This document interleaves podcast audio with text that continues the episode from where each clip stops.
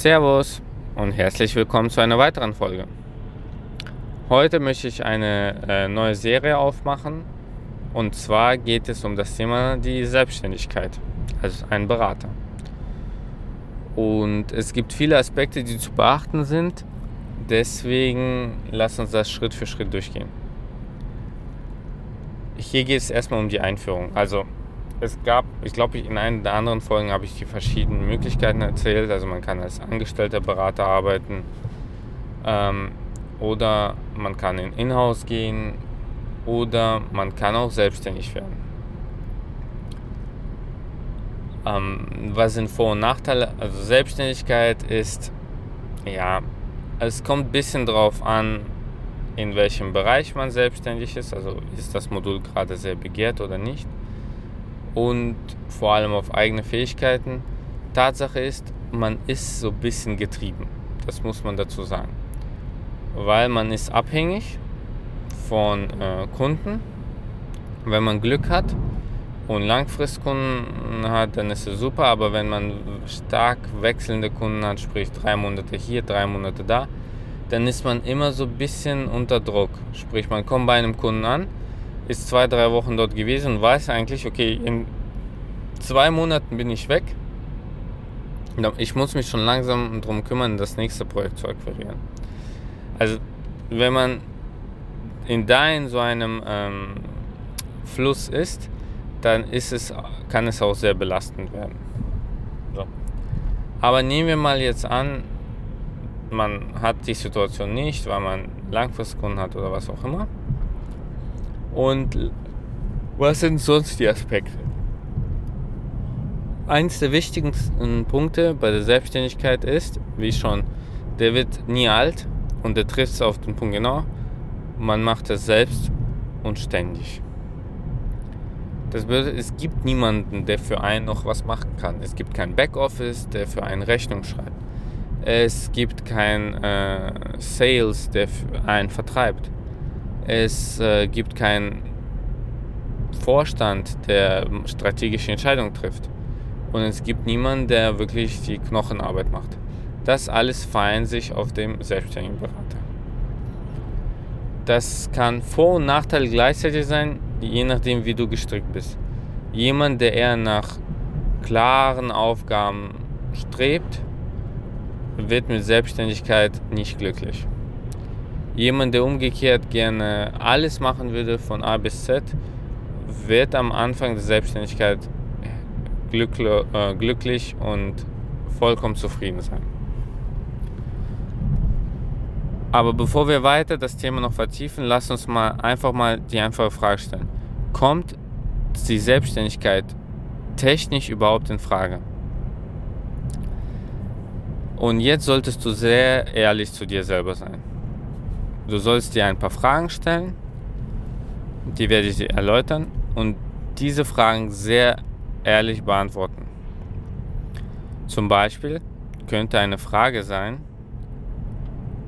möchte ich die Komfortzone verlassen? Wenn die Antwort ja ist, dann können wir weiterreden. Wenn die Antwort nein ist, dann soll, kannst du eigentlich schon aufhören mit dieser Folge weil alles danach interessiert dich nicht, dann solltest du nicht selbstständig werden. Bevor du zu schnell Ja sagst, ja, zum Beispiel Ja, ich bin bereit, meine Komfortzone zu verlassen. Hast du jemals deine Komfortzone schon mal verlassen? Versuchst das doch erstmal. Komfortzone bedeutet keine Reißleine, also keine Sicherheitsleine, keine Sicherheit zu haben sondern wirklich sich den äh, Gesetzen des Marktes zu überlassen. Das heißt Komfortzone verlassen. Es kann auch sein, dass du einfach mal für zwei Wochen Urlaub nimmst und zwei Wochen überlegst, was du alles äh, machen musst, um selbstständig zu werden.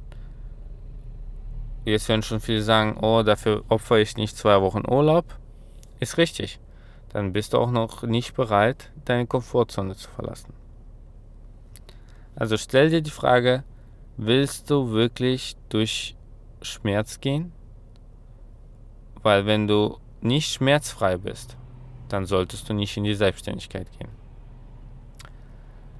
Die zweite Frage ist, die du dir selber stellen solltest, bin ich in etwas wirklich richtig gut?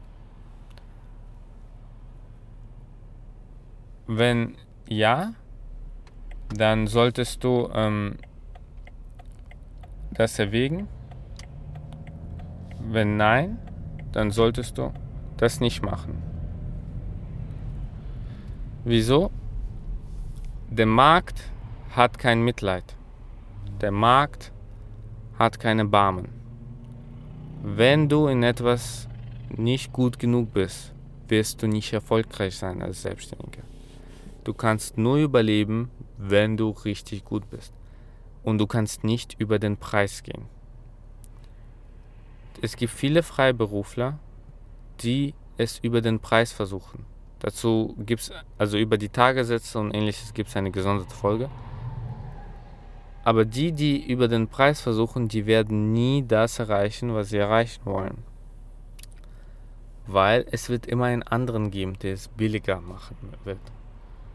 Irgendwann, und das ist gar nicht so weit in der Zukunft, wird äh, die gesamte Digitalisierung uns alle erreichen. Es wird auf einmal sehr einfach sein, aus einem anderen Ende der Welt virtuell irgendwo vorne zu sein weil Videokonferenzen den nächsten Level erwischen. Wir sprechen über 3D-Hologramme, äh, was auch immer. Ich weiß nicht, wie es aussehen wird, aber ich kann dir sagen, dass innerhalb der nächsten fünf bis zehn Jahre wir so weit sein werden, dass es nicht mehr darauf ankommt, dass man zum Kunden anreist, sondern man sehr entspannt von zu Hause die gleiche Tätigkeit verrichten kann. Und wenn sowas passiert, hat man auf einmal auch viel mehr Konkurrenz. Weil auf einmal alle aus Indien, China, Afrika, Südamerika Konkurrenten werden. Und das sollte dir bewusst sein. Das bedeutet, alle die, die eigentlich nicht gut genug sind, werden wirklich ein Problem haben. Und alle anderen werden keine Angst haben deswegen. Und dann gibt es die nächste Frage. Die Frage wäre dann, wie groß ist dein Netzwerk? Also kennst du genug Leute? Und damit meine ich nicht, dass du auf LinkedIn irgendwie 20.000 äh, Kontakte hast, die dir aber nichts bringen, sondern es geht wirklich um Leute, die sich auf dich verlassen können, die dir auch einen Auftrag beschaffen können. Weil es bringt auch nichts, 500 Berater zu kennen, die nichts zu entscheiden haben. Es geht nicht um die Quantität, sondern es geht um die Qualität der Menschen, die du kennst. Es kann sein, dass du vielleicht nur 5, 6 entscheidende Leute kennst. Aber diese 5, 6 Leute sitzen an den Positionen und können dir Aufträge verschaffen weil es wird genau darum gehen. Jetzt hatten wir, glaube ich, das waren drei Fragen. Diese drei Fragen solltest du dir ehrlich beantworten. Wenn du überall ein Ja dahinter setzt, also ja, du willst aus der Komfortzone raus. Ja, du willst, äh, du kannst etwas sehr gut und ja, du kennst genug Leute. Ja, also Wille ist da, Fähigkeiten sind da, Netzwerk ist da. Dann solltest du nächste Schritte hm, nachdenken. Dazu komme ich aber in einer anderen Folge. Vielen Dank und ich freue mich schon mal auf das nächste Mal. Wenn du Fragen zur Selbstständigkeit hast, dann stell sie einfach äh, per Mail an äh, podcast.lundero.de. Ich freue mich drauf und bis zum nächsten Mal. Ciao, ciao.